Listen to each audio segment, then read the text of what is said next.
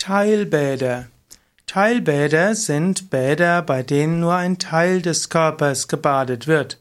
Teilbäder sind ein Teil der Wasserheilkunde, also der Hydrotherapie, und der Balneologie, also der Wasserheilkunde. Gerade in der Kneiptherapie spielen Teilbäder eine wichtige Rolle, allgemein auch in der Physiotherapie. Es gibt verschiedene Formen von Teilbädern. Es gibt zum Beispiel die Fußbäder, dann gibt es die Armbäder und dann gibt es auch die Sitzbäder. Bei den Fußbädern werden insbesondere die Füße gebadet. Es gibt natürlich auch Unterschenkelbäder, das geht dann bis zu den Unterschenkeln. Es gibt die Armbäder, wo es also bis zu den Oberarmen geht. Und bei den Sitzbädern sitzt man so, dass Oberschenkel, Unterleibgesäß, Bauch und Rücken im Bad sind. Und das sind also verschiedene Formen von Teilbädern. Teilbäder kann man als kalte Teilbäder machen zur Förderung der örtlichen Durchblutung. Das nennt sich dann ähm, reaktive Wärmeerzeugung. Das heißt, angenommen, jemand hat immer kalte Hände, dann ist es klug, einmal am Tag oder sogar zweimal am Tag die Unterarme und Hände in eiskaltes Wasser zu geben, 20 Sekunden lang. Wenn man will, kann man das auch noch in Form von Wechselbädern machen.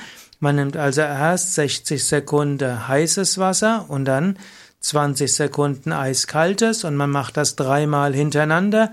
Wenn man das morgens und abends eine Woche lang macht, hat man nachher keine kalten Hände mehr. Genauso kann man das auch mit den Füßen machen.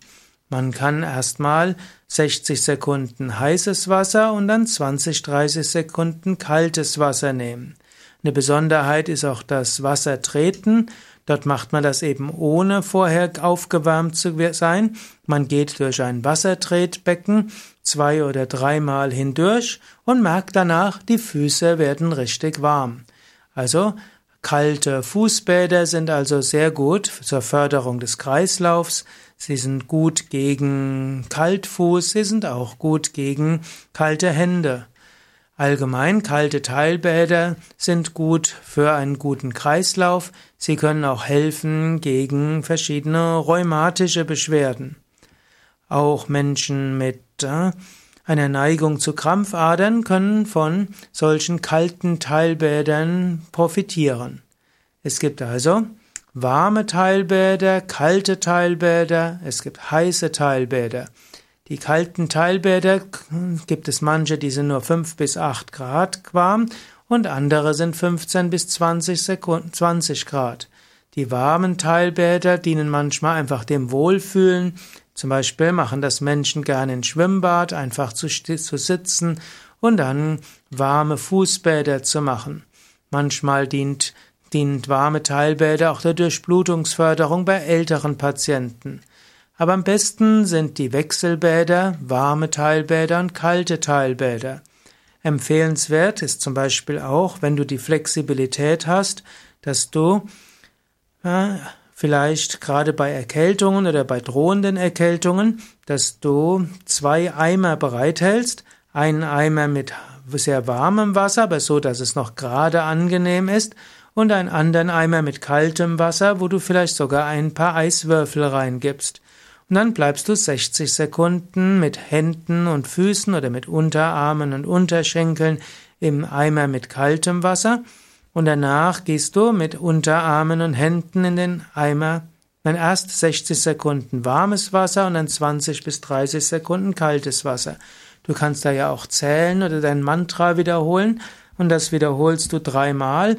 Wenn du das zwei oder dreimal am Tag machst, wirst du die Erkältung vermeiden oder wenn du schon erkältet bist, wirst du ziemlich gesu schnell gesund werden. Es gibt dann auch noch die sogenannten heißen Teilbäder. Da wird man nur Temperaturen haben über 43 Grad und das sollte man aber nur sehr kurz machen typischerweise nur 10 bis 20 Sekunden und danach macht man eine kurze kalte Waschung. Es gibt auch sogenannte ansteigende Teilbäder, das heißt man beginnt mit ein, mit mittelwarmem Wasser und lässt es dann immer wärmer werden. Und das kann bei anderen Erkrankungen helfen. So gibt es also verschiedene Formen von Teilbäder und diese Art von Bädern habe ich jetzt bisher hauptsächlich auf die Temperatur bezogen, aber es gibt eben auch Teilbäder, wo man auch zum Beispiel einen Badezusatz dazugeben kann.